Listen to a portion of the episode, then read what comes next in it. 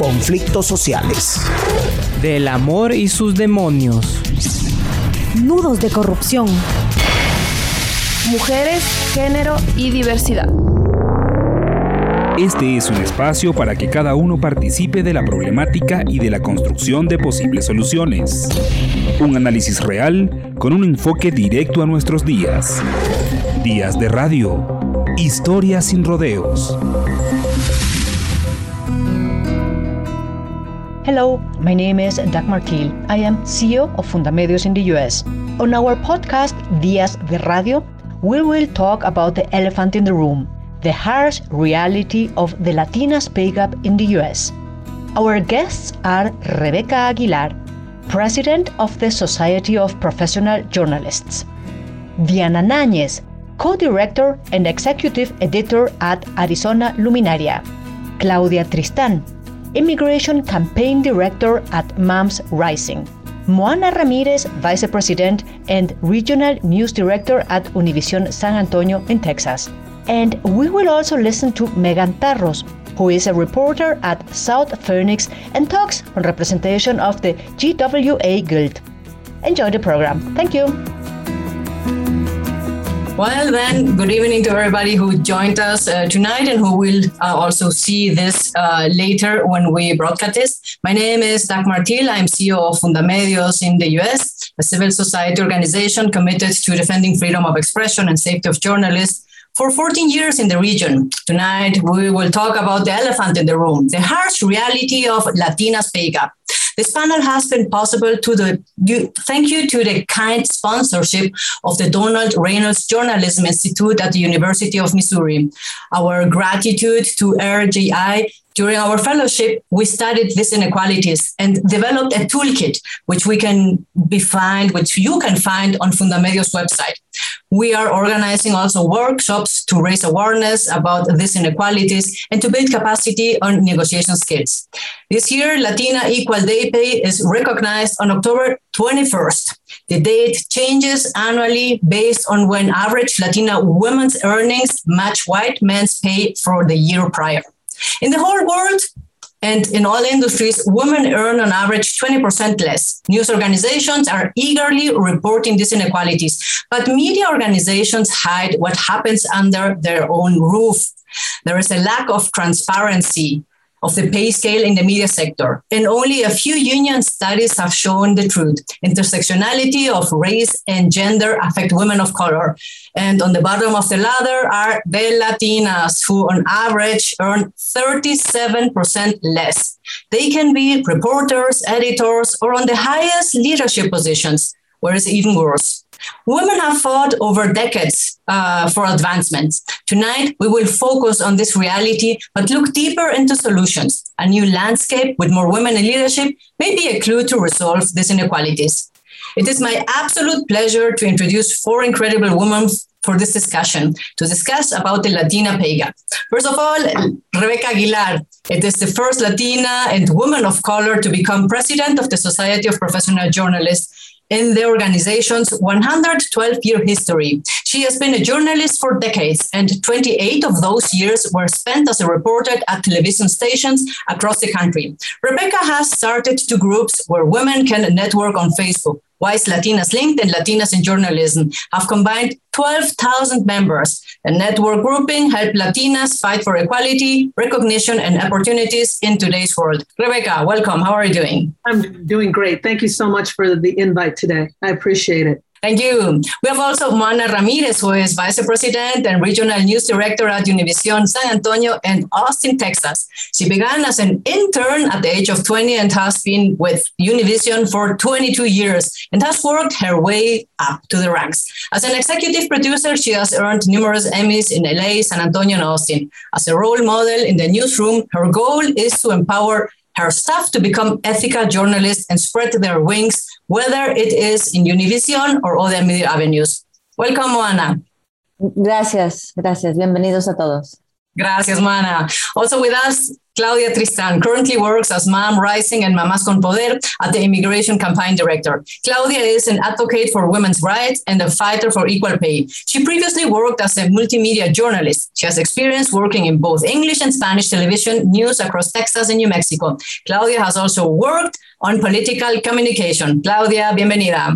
Thank you for having me. And I'm so glad to be here with all these women, amazing women.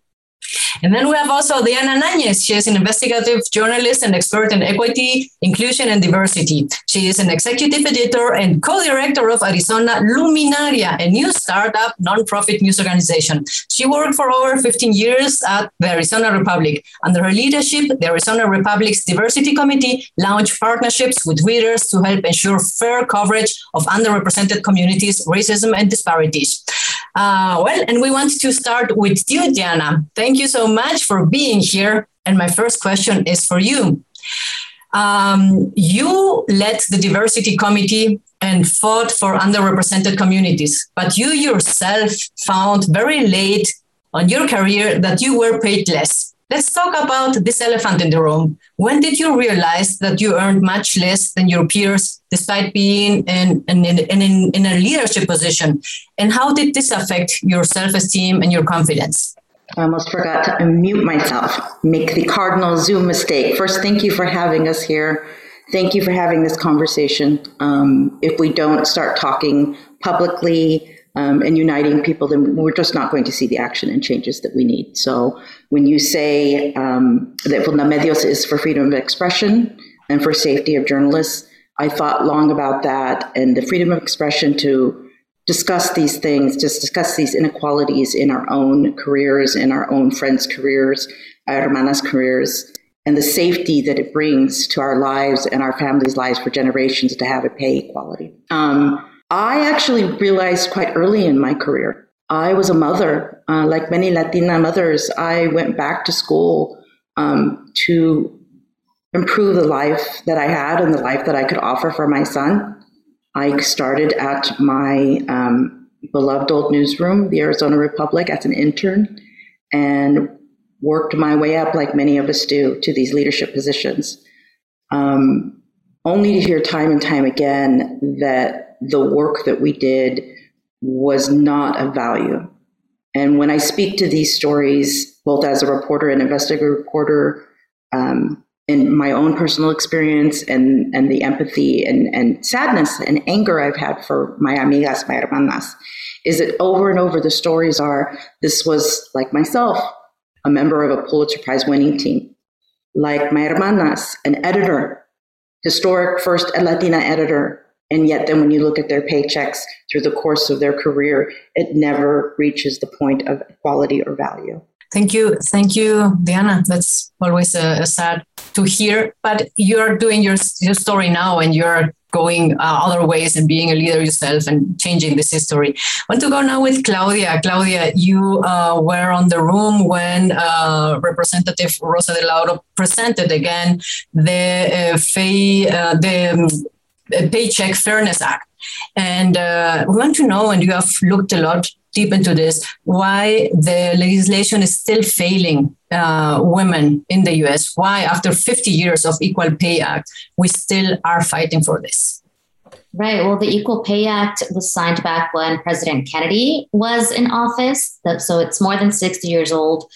Back then, it wasn't even considered perfect either. We've also had a huge cultural change, and there's been a massive influx of women joining the workforce and rising through the workforce. And I just don't think the Equal Pay Act currently addresses all of the loopholes that we're seeing right now. That's why the Paycheck Fairness Act will create a lot of change, hopefully updating the Equal Pay Act.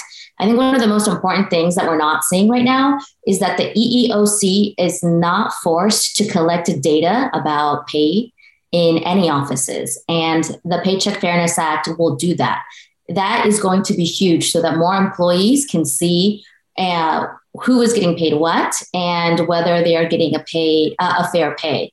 I think that's very important. And we need to start collecting that. We need to make sure that employers know the government is watching and will call them out if they are um, discriminating against women when it comes to salary and that pay gap. I think the Paycheck Fairness Act also does a lot of great things to protect employees uh, from talking about their story. For example, myself, I'm not currently protected. Anytime when I talk about my own story, my former employer could potentially take legal action against me right now with how the Equal Pay Act is. The Paycheck Fairness Act will help close that loophole and protect employees so that they can speak more openly, whether with their coworkers about their salary or talk about what they went through, and that way help avoid any retaliation that me as an employee could face. Thank you, Claudia. Moana, you're in the leadership position. What has been the responsibility of leaders in the different news outlets, uh, not only in, in Spanish language, but also in the English language uh, news outlets uh, for this pay gap? Of course. So that's what we were talking about, right? So it's, it's, we get like a double whammy because you know it's not only are we in, in a latino or spanish speaking market that we know that the english speaking market gets paid higher but then we have the whole fact you factor in women who are not getting paid at the same rate um, and it's I, I, think a lot of times it's almost even like a, a bias right? It's a bias because we as managers sometimes have to evaluate what is in the budget that somebody gave me for me to be able to hire somebody. So as a manager you try to stay within the budget that they're given that you're given. But there's times that you have to raise your hand and say hey hold on.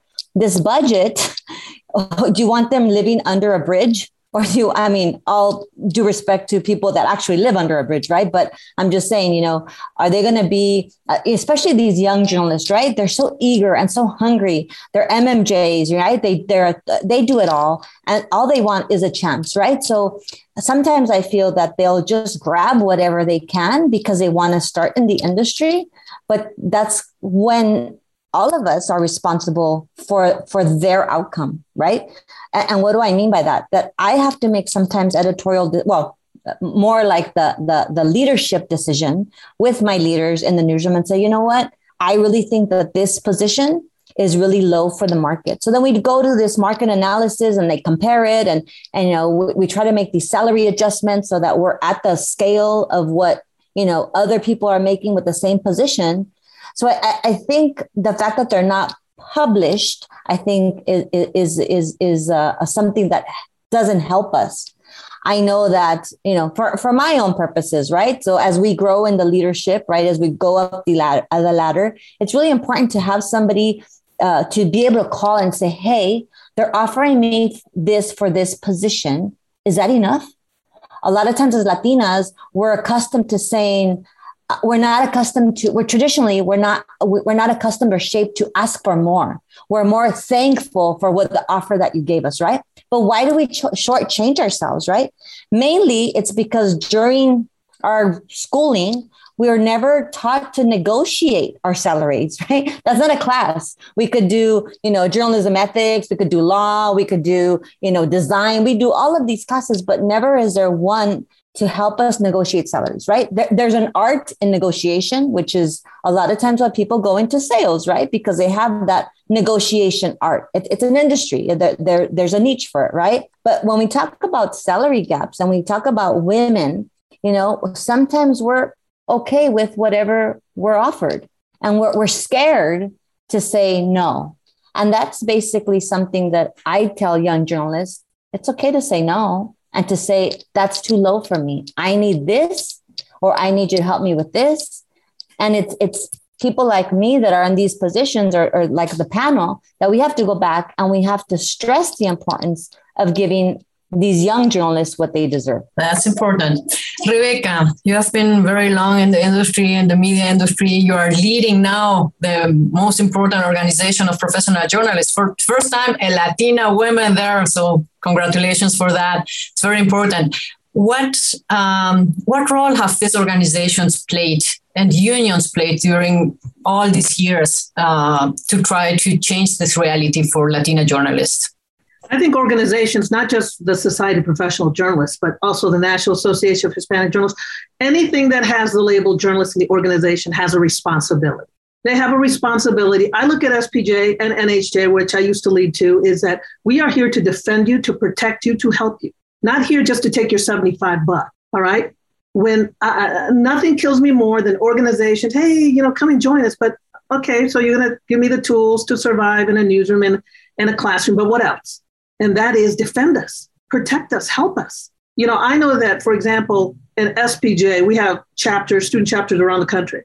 They're really the boots on the ground. They're the ones that are going to help you if someone is attacking you, if someone doesn't let you in a press conference.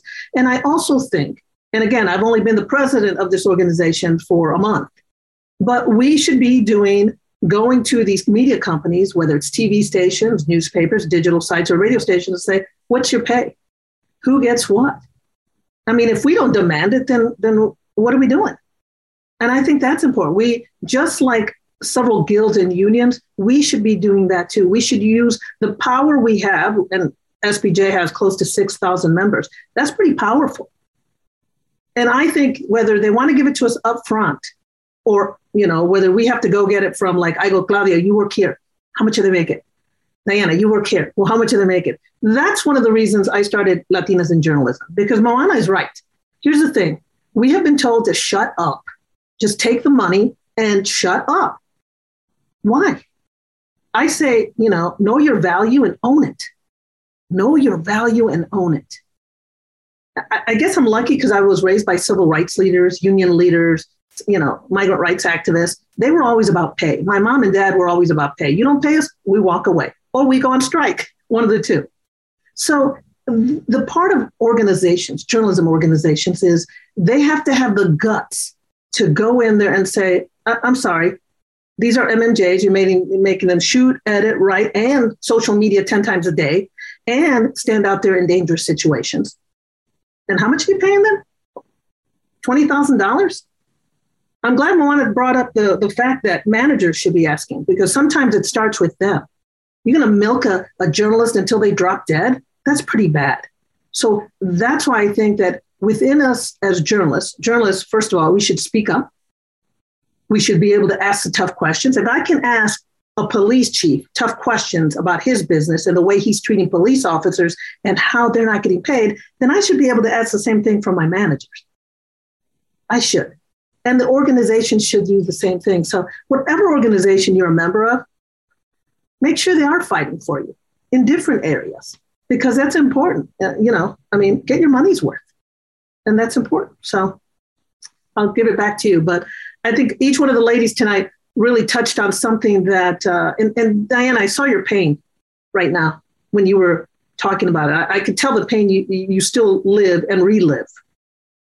And I've been there too. But what we have to do is take this negative crap, that's what I call it, and use it to fuel us and use it to provide solutions for other women so they can fight for equal pay. And, that, and that's Latinas across the board, not only journalists, but you name it, it's happening to them. So mm-hmm. that's good advice.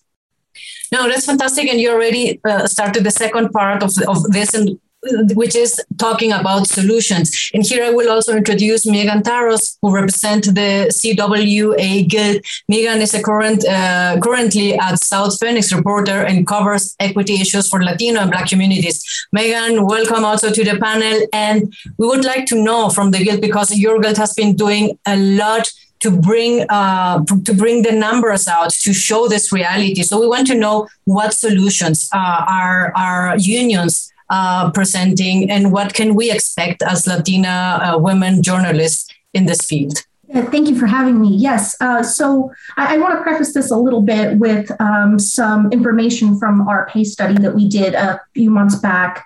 Um, a lot, sorry, a lot happened. So, so I lose track of time, but I'm pretty sure this was like at least maybe like six months ago. Um, I work at the Arizona Republic. It was one of the newsrooms surveyed. Um, we surveyed 14 uh, shops across the country, whether they were union or non union. And we found pretty blanket um, results in a lot of these newsrooms. Um, in certain cases, in particular, uh, women earned $30,000 less in median wages than men, and people of color earned $25,000 less uh, in median wages than white employees.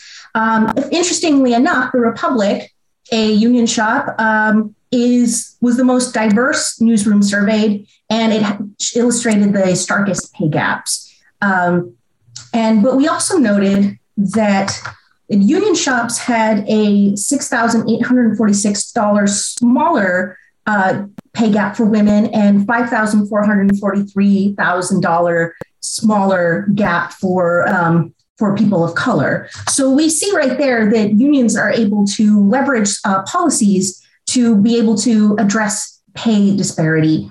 And part of um, part of what I think a union's job is isn't just about creating policy or coming up with all the ideas. It's creating accountability. It's putting things into a contract that says this is the baseline. This is what we expect. To, this is how we expect to be treated in our newsroom because as we see you know time and time again a lot of companies do make promises. Gannett is one of them about um, you know bringing in people of color and retaining them. We at the republic are currently trying to pass a, a provision in our contract that states that management at the republic must interview at least two people from underrepresented groups when deciding to fill a position, and also to create a standing committee that allows those in the newsroom to actively participate and help create solutions with management to uh, to address pay disparity. Um, so far, and I yesterday was my moment to to talk about this at the bargaining table. I gave my impassioned plea. Um, we have been met with resistance, unfortunately. Um, but I do think the power uh, rests in the worker. I mean, like Rebecca was saying, we can say, you know, okay, well, you don't want to do this, we can strike. We have power to decide what happens in our newsrooms. And it has happened in other newsrooms. We know this can happen in other, in other newsrooms. The Washington Post passed contract language that requires HR to investigate all cases of people feeling like they are being underpaid. The Center for Public Integrity passed the Mansfield rule that says that all positions will remain open until 30% of applicants are women and 30% are applicant, uh, of applicants are people of color. These, uh, you know, a, a, lot of newsrooms will say, well, this is this is a lot, and we want to be uh, in control of how we hire. But you know, in, at least in Gannett's case, we can see through the data in the pay study that retention is a serious problem. Veteran journalists uh, who are people of color, uh, it's the disparity is enormous we see very, very few people of color who stay on for long, a uh, long period of time. We see very few who are over 40. We see very few who have more than 10 years experience as compared to our white counterparts. So I think codifying this language and telling our managers this is what we want and this is the baseline this is you know this is something that if it's not being met we are going to go back to this and we are going to hold you accountable and I, this is where I feel that unions and, and having language written down is so important. And also just having the backing of, of the News Guild. Um, some, some newsrooms have needed class action lawsuits before people got paid what they deserved.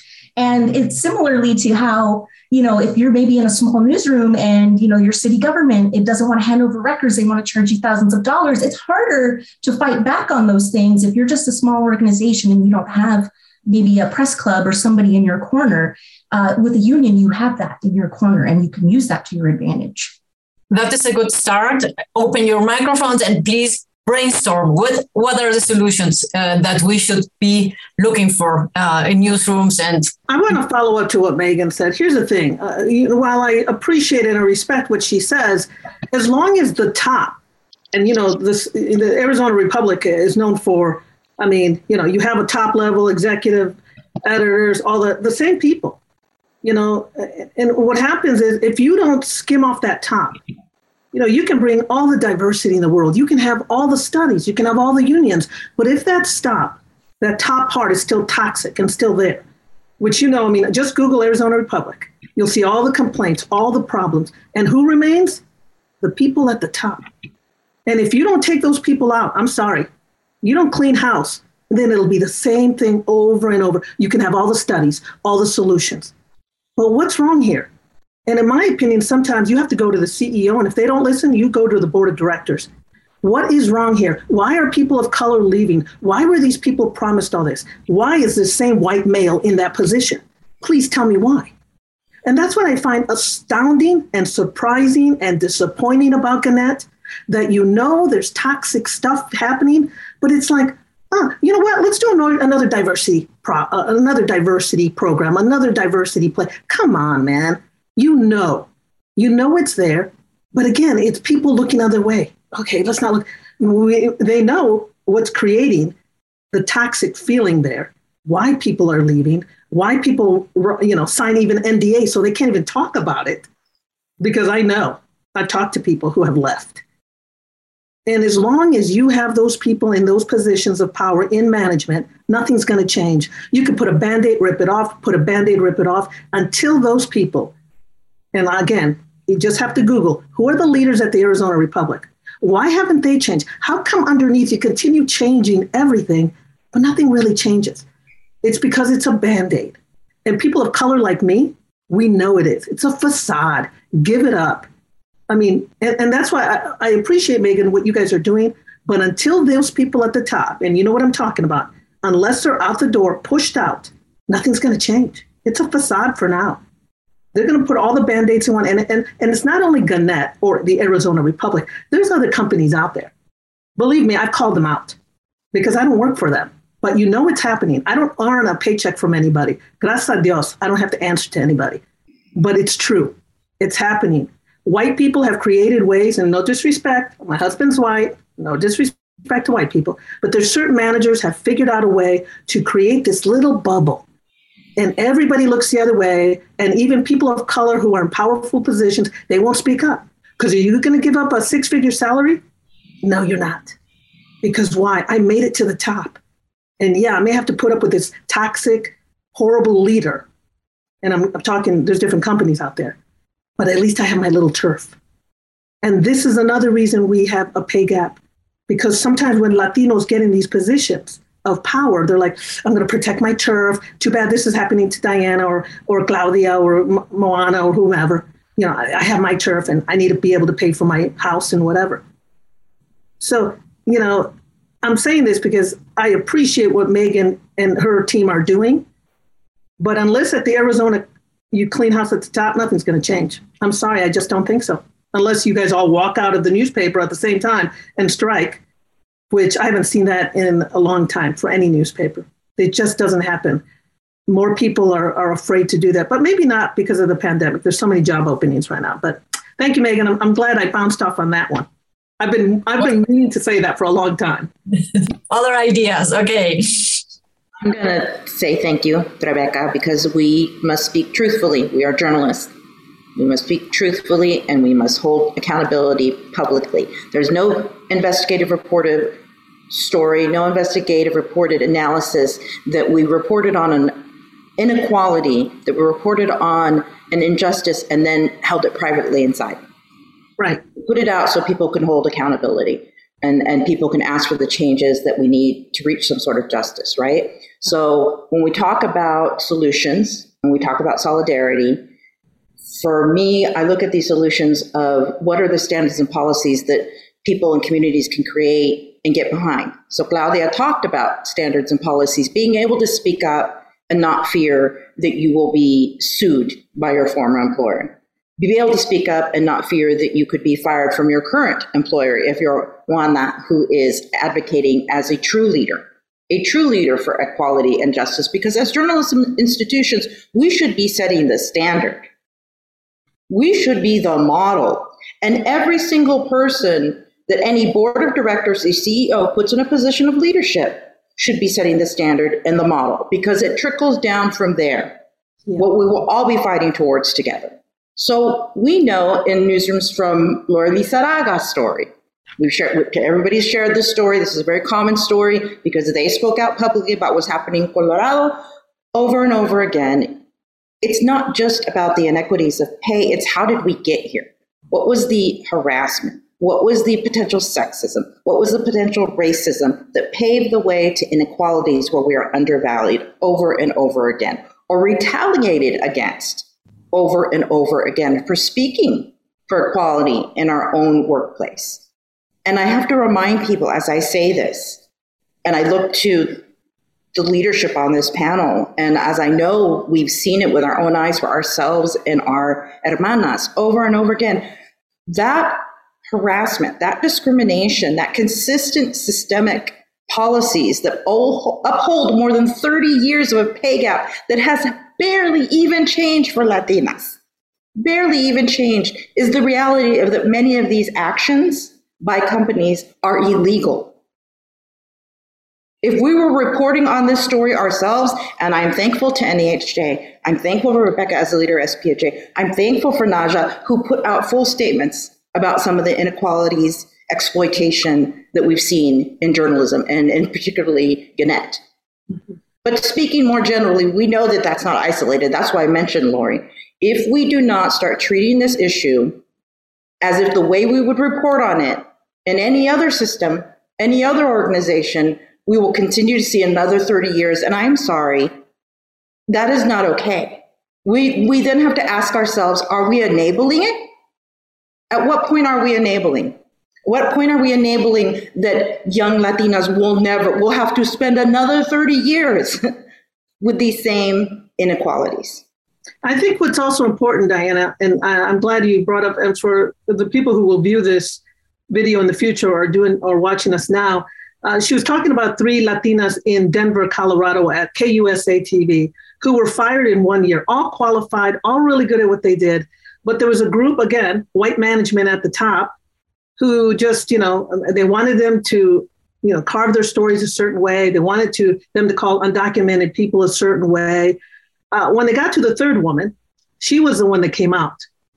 She was one and, and wrote an op-ed in the local newspaper, um, you know, a local independent paper. And she put it out there. That takes courage. You know, if we want to really lessen the pay gap, we have to have courage to put ourselves out there. And and immediately, I'll be honest with you. I mean, uh, you know, of course, NAHJ.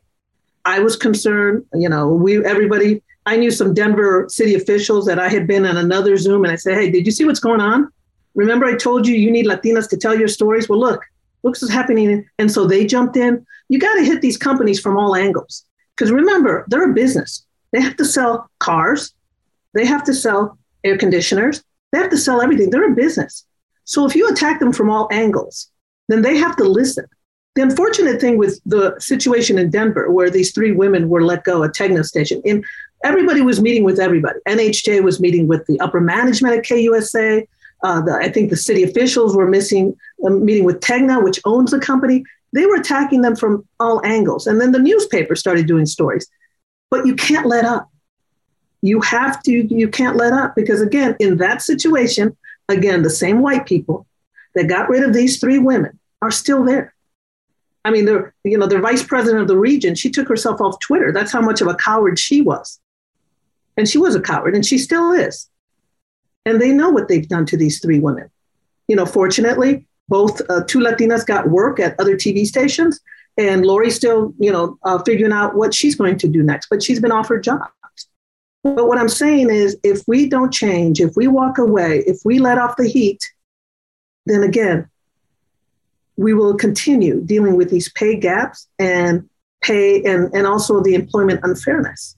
Mm-hmm. We just have to be more vocal. We do. Other ideas of solutions, Moana, Claudia. Well, another idea too i mean uh, it's unfortunate that these stories have to be told right?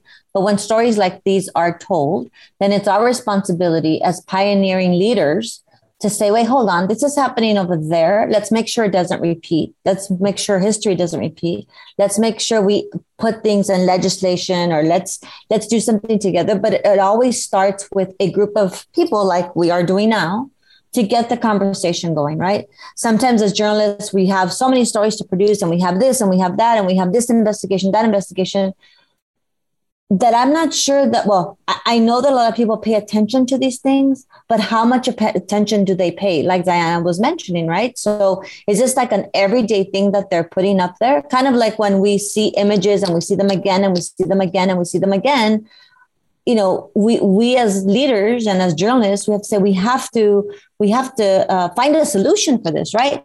Uh, solutions don't come especially with uh, difficult conversations like these um, with one person. It comes with a group of people. It comes with diversity in the group of people. Just the mere fact that on this conversation we actually have bill moreno who actually was so uh, brave to be on this call with a panel of women that means that you know, where in the panel do we have a, a male white executive, like we were mentioning, to address some of these things. I mean, I, I, know he would probably feel attacked because we're we're strong Latina women that are going to be asking him a bunch of questions.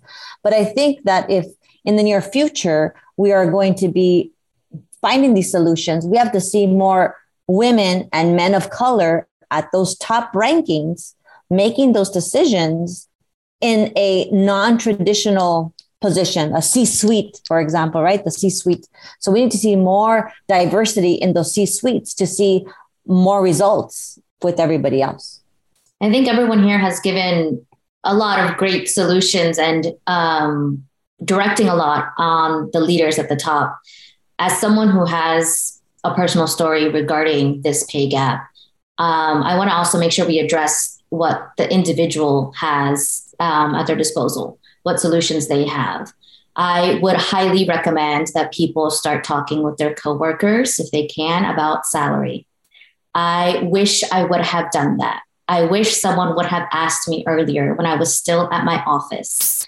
I only found out about my pay gap because another woman had started her own investigation. And then she reached out to our local EEOC office, the Equal Employment Office, um, at, while she was still employed with them. So start the conversations now because I was unable to take any kind of legal action since I no longer worked at that place. So the EEOC office would do nothing for me. And now I'm stuck with no solutions other than talking about my story.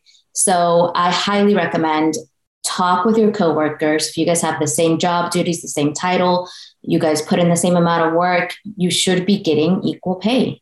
And it's wrong that this is happening to this day. I mean, I only started my professional career less than 10 years ago, and it's happening. I don't understand why people think that this is something that happened in the 50s or 60s. It's happening today in the Lord's year of 2021, and it's ridiculous. Um, my next uh, suggestion would be for men to get involved and volunteer their salaries to their female coworkers. And I really want men to remember that this is not an attack on them or the salaries they are earning. We don't think that they deserve less than what they are earning. We simply say that we deserve the same. And it's unfortunate. I've personally been attacked uh, by my former male coworker and threatened by him. And so I think it's really important that men understand we are not attacking you. We fully believe management is at fault, but we think that we also deserve that equal salary. It is completely unfair to be robbed of money that you have earned for performing the same job duties and having the same job title. So I think that's really important. And Rebecca, you really hit it on the nail. Again, I can't speak in full detail about my story, but people of color, women who reach these leadership roles, don't shut the door behind you and commit the same mistakes against us. It is completely unfair. If you have managed to reach that level that you are at in management or leadership, it is because other women and other people of color have supported you along the way. Don't leave the new generation behind. Don't commit these horrible crimes against us. It's it's I, am getting emotional talking about it, but it is so unfair and just unjust what we have to go through.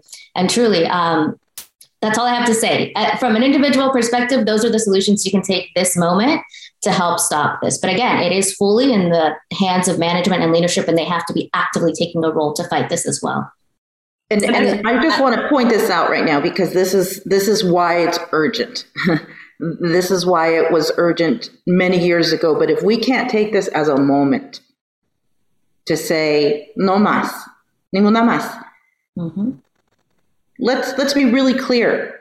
We no longer, and our communities, the promise and commitment Journalism is one of the only professions mentioned in the First Amendment in our Constitution. That is the responsibility we hold to democracy and to our communities. And let's be very clear the lack of parity in ethnicity and race that we have in our newsrooms, right?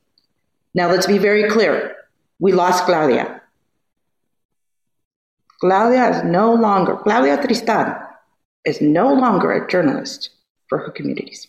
And how many Claudias do you all know? And does our greater community, when this goes out and people share it, how many? Are you Claudia? How many Claudias? You? Not even in journalism anymore. Now we the fight that we're making, we already lost her.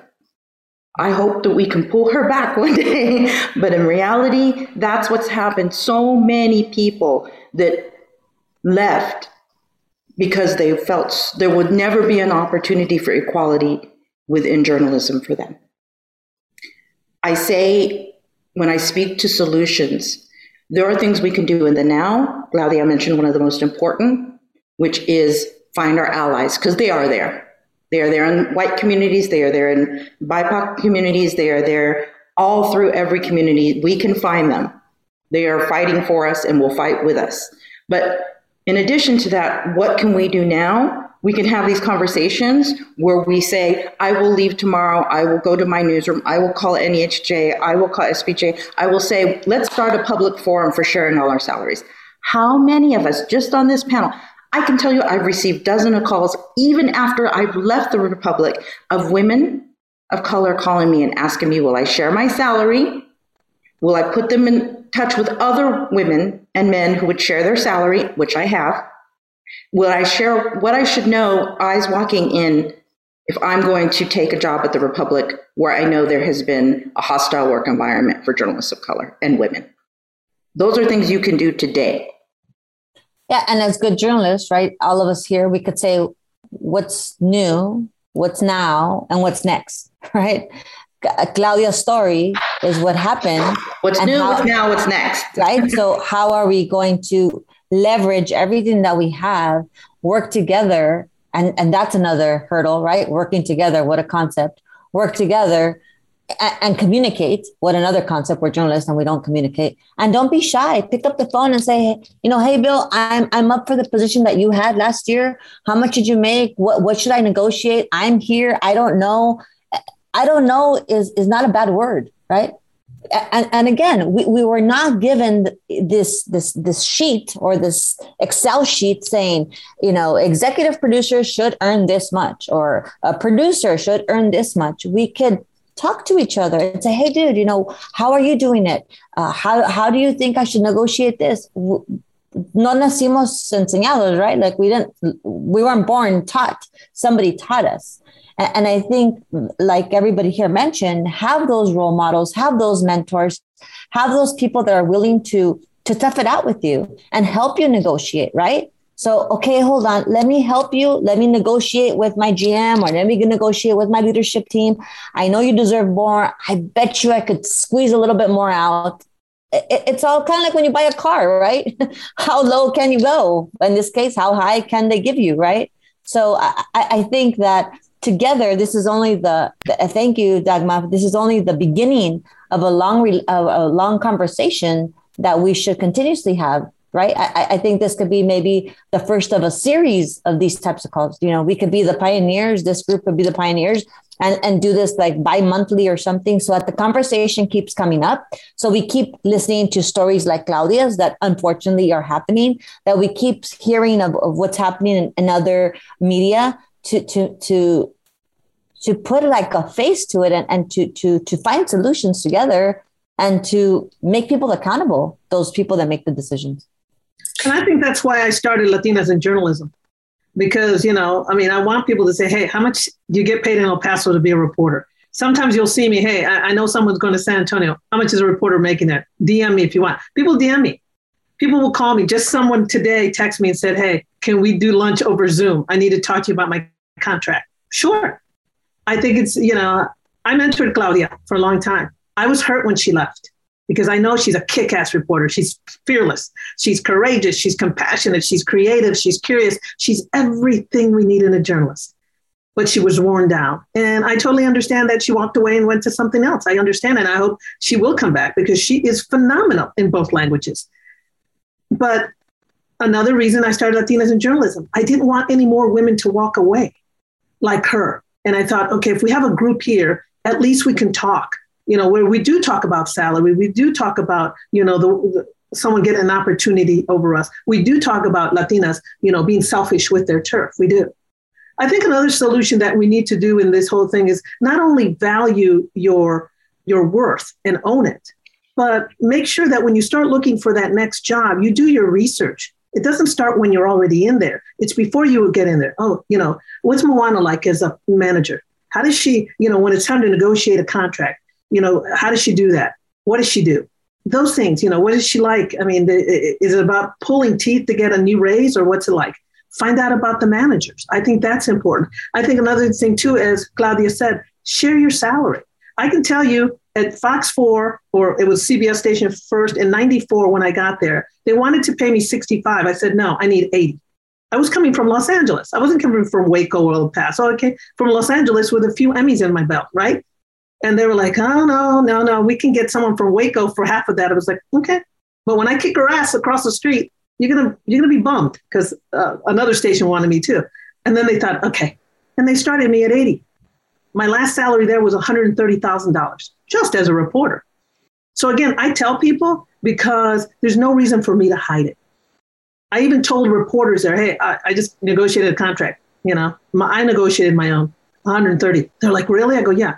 Was I afraid that my bosses were going to trim off my salary? No, I wasn't. There was nothing in my contract that didn't say I had I couldn't talk about my salary. Plus freedom of speech. I'm like, God, you know, I think that's important. So share your salary, even if you've only you were there two years ago. I think that's another thing. And be able to walk away when you're talking to a company. I, I don't know how many TV stations flew me in to talk to me.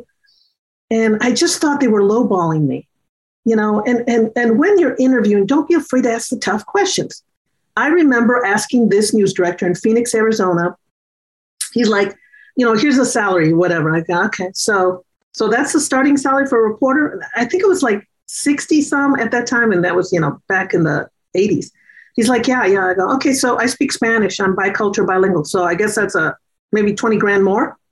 I just said it just like that. He's like, well, yeah, I guess we could work that out. If you don't ask, they don't tell. If you don't, and not demand, but just kind of put it in their head, they don't tell. Because obviously, I'm going to go into areas that they're white, even Latinos who don't speak Spanish, they can't go. I can't. So again, negotiate. That's so important, but walk away if they're not giving you the money you want. And my last thing as a solution for all of you when it's time to get a raise, before you ask for that raise, ask yourself, are you worthy of that raise? Okay? Just because you've been there, I'm sorry, that's not good enough. The last contract I negotiated with the Fox station era, I literally had a list like this 125 stories I broke in one year and, and, and beat Univision and Telemundo too, because they, to me and they count the equation here. And I said, well, you know, Shaun Rabb didn't get that. Saul Garza didn't get that. I mean, I got it. 125 stories. And I had it all written down because this empowered me when I negotiated. And they said, you're right. And that's how I got 130 from, I think I was making 120 before. Mm-hmm. But what I'm saying is, see if you're worthy of it. Did you win awards? Some report, you know, some some bosses want you to win awards. Yeah, I won awards for them. My Emmys are back there. Win awards. Make sure that it's beyond you just saying, I need a raise. You need to be worthy of that raise. And yes, some white people will get raises and they don't deserve them, but at least you know in your heart, you busted your ass for that money and you are worth it. Mm-hmm. Good, good, good ideas. I don't know if maybe Bill wants to say something, Maya wants to say something else, or we have questions from our audience. And actually, I need to uh, admit that we had almost 40 people signed up. And at the end, we have only a few showing up. And it's probably also uh, something that shows that us that there is not that much interest for something that should be discussed more and we have to move it more and i will try not to get tired of this and go on and try to get you all on board and talk and talk and talk about this i don't know bill megan isabel anastasia if you want to add yeah. something yeah i i wanted to you know uh, good thing you said this because i was thinking a lot about what everybody was saying about um, you know having to take out the, the toxic leadership, meeting people at the top, um, finding allies. And I think you know, there's something to be said about buy in from people and buy-in versus like performative allyship. One of the the issues that we're facing in the news guild well at, at least in uh, the arizona republic is that we have bargained in good faith about what we want to see from management about hiring and retaining people of color paying them well. And the response seems to be that well we want to be in control of that And to me, that says that they are not interested in hearing what people of color want to see from their managers. And I, I have a litmus test when I do any sort of reporting where I feel like I'm think maybe I'm thinking too abstractly. Maybe the solutions are not as as right there as I think they are. I, I call my mom and I ask her and I, I, tell her and I say, Mom, what do you think about that? And my my test is if my mom can say, Oh, listen, why don't we try this? Then I know that I'm not thinking too out of the box there. Community knows, community has the solution community all you know has the goals and perhaps you know we you know the, the steps to get there might be different than um, you know what somebody might think at one point but the goal is already there it's already we know what we want and we know what we need and we need people who either you know uh, reflect our experiences who are at the top buying in or we do you know i'm going off what uh, rebecca was saying in the beginning we do need people who um, are taking up space you know, to use a kind of, um, you know, harsh term to to stand aside. You know, we see people say, "Oh, well, I I'm uh, an ally, so I'm going to take."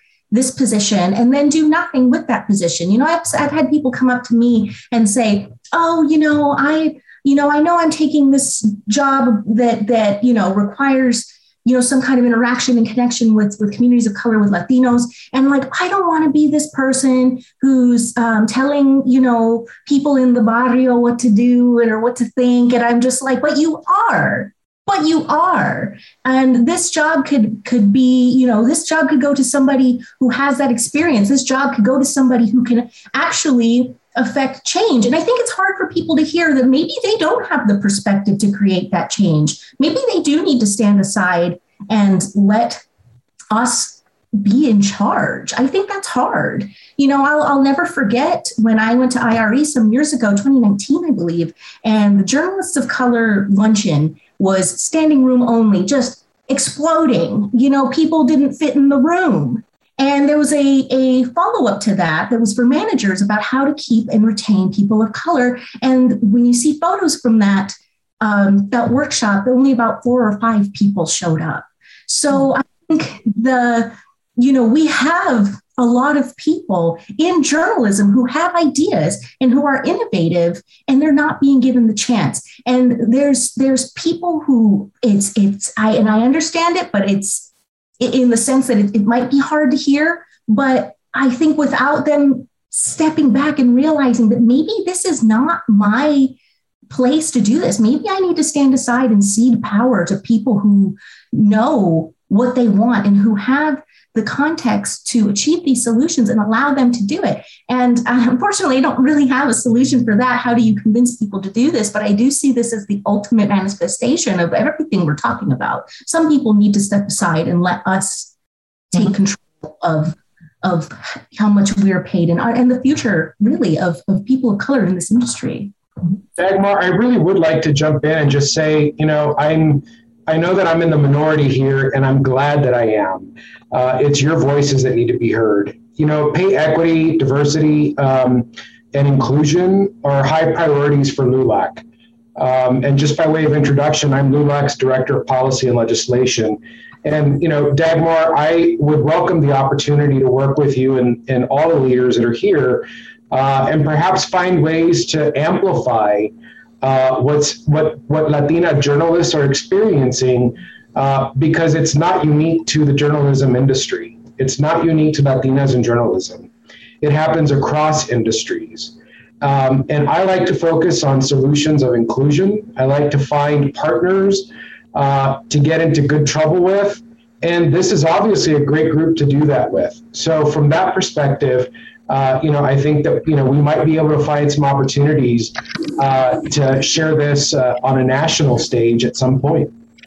Wonderful. We can take. I in, can I jump in real quick? And and I think that's true. I, I really believe in when this whole situation was happening in Denver with the three Latinas who were fired, I immediately called Domingo Garcia, who's the president of LULAC, who lives in Dallas, Texas.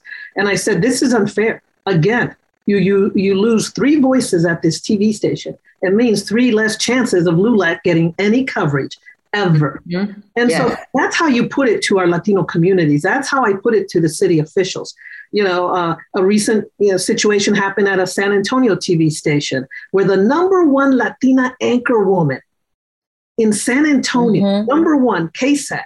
Yeah. Because she took part in a study of how many, the representation of Latinos on television that the San Antonio NAHJ chapter had put together. Because she took part in this, they fired her. Now, they say it was this or that or this and that. But again, contract expired. Yeah, yeah but in television news, you know, they're just making it up. And by the way, you know, the vice president of news or news director was my um, is my friend and um, a former uh, one of my former interns back in the day. And it's you know something that I told her. I was very disappointed. Uh, the number one woman, beautiful, smart, experienced, number one, bringing in the top ratings at that TV station. And you know what? Wasn't good enough. She was a voice, and they didn't like it. And bye bye. Mm-hmm. And so you know there was a little bit of noise made in that situation, but in my opinion, that TV station got away with it. They really did. And so, you know, I am glad that organizations like LULAC and uh, other Latino organizations get involved because if you don't get involved, then we we can't do it alone as journalists. We do need the city officials that are Latinos. We do need the, the organizations that that represent our people. Why not? I mean, together, I think we do move big montañas. Why not? but we can't do it alone.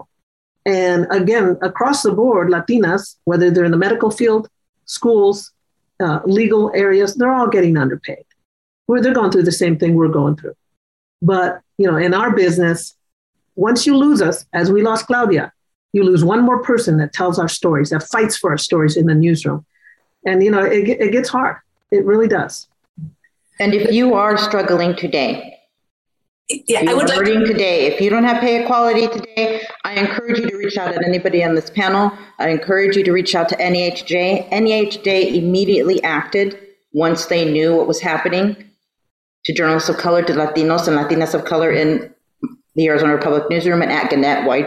They interviewed. They do what we did. They investigated. And they were one of the few organizations to put out a statement for accountability. NAJA was another one a statement accountability to the top. And so there is someone there, there is a action team right now, a task force at NAHJ that is trying to help. And there's Rebecca Aguilar, SPJ president. And, and that's how we will have accountability. was talking about this, and I would like to let Isabel Thompson uh, speak. She, she was uh, she she is asking for the for to speak. Isabel, adelante. Your mic is closed. Okay. Hi everyone. Sorry, I didn't want to show my face. I am not a journalist, and I came across this webinar by pure luck, and I'm so glad that I'm here. Um, I'm just a corporate worker. I do sales, and I have no idea if I'm underpaid. I probably am. Um, I'm the only Latina in my organization, almost. Uh, but anyway, that's besides the, the fact that I was just appointed executive director of All MP, which is a very small nonprofit organization in charge of helping young Latinas in high school uh, believe in themselves succeed, have some guidance for college, etc. And so my question to you is how do we talk about this to them? It is so scary to talk to young ladies that we're trying to get them to just come out of their shell and say you can do this you can start a business you can go to college but can i tell them you have to look out for the for the pay gap what are we going to do with that you know i don't want to put any fear into them. So that's my question for all of you. And thank you so much for doing this. This is great. Uh, Isabel, what state are you in? I'm in Tennessee. Okay. But um, All MP is actually based on DC, Washington, DC, and mm-hmm. uh, Sacramento, California. I don't think facts, uh, here's my thing on this. I think facts don't put fear in anybody. Facts, you know, if you tell them the facts, it empowers them. Um, please get a hold of me when you're done with this. I'm going to put my number because there's a group in Texas called the Hispanic Women's Network of Texas, and they have something called the LIT program, Latinas in Progress. And they educate these women, these young teenagers, on how to stand up for themselves, even at work. It is a phenomenal program that you guys, I mean, should look into. But I truly believe, and I would be more than happy to come and talk to your women, these young girls, because I talk to teenagers all the time, that it's important to let them know that they have a voice. They have uh, the beauty that they have that I didn't have when they were teenagers is they have this resource called the internet. They can look up, you know, who's getting paid what. The internet can I, it can empower you at the same time it can make you feel like crap. But you know, fortunately, it is a tool that if you find the right people and the right organizations like yours, it can empower. But yes, I think you know they're teenagers.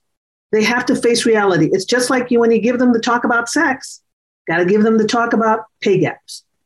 It happens out there. So this way, they're not surprised. Like, uh, I'm sorry, why is he making more at you know Dillard's than I am, or Macy's, or whatever store? To be able to ask the questions that need to be asked. How much will I get paid? So do the do I get paid the same as as as the other teenage boy? Simple question.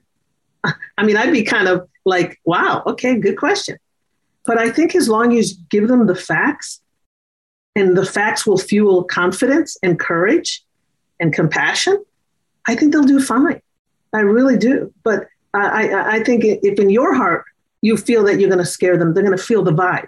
But if in your heart you feel you're going to empower them with the knowledge they need to know, then they're going to leave very confident and ready to take on the world.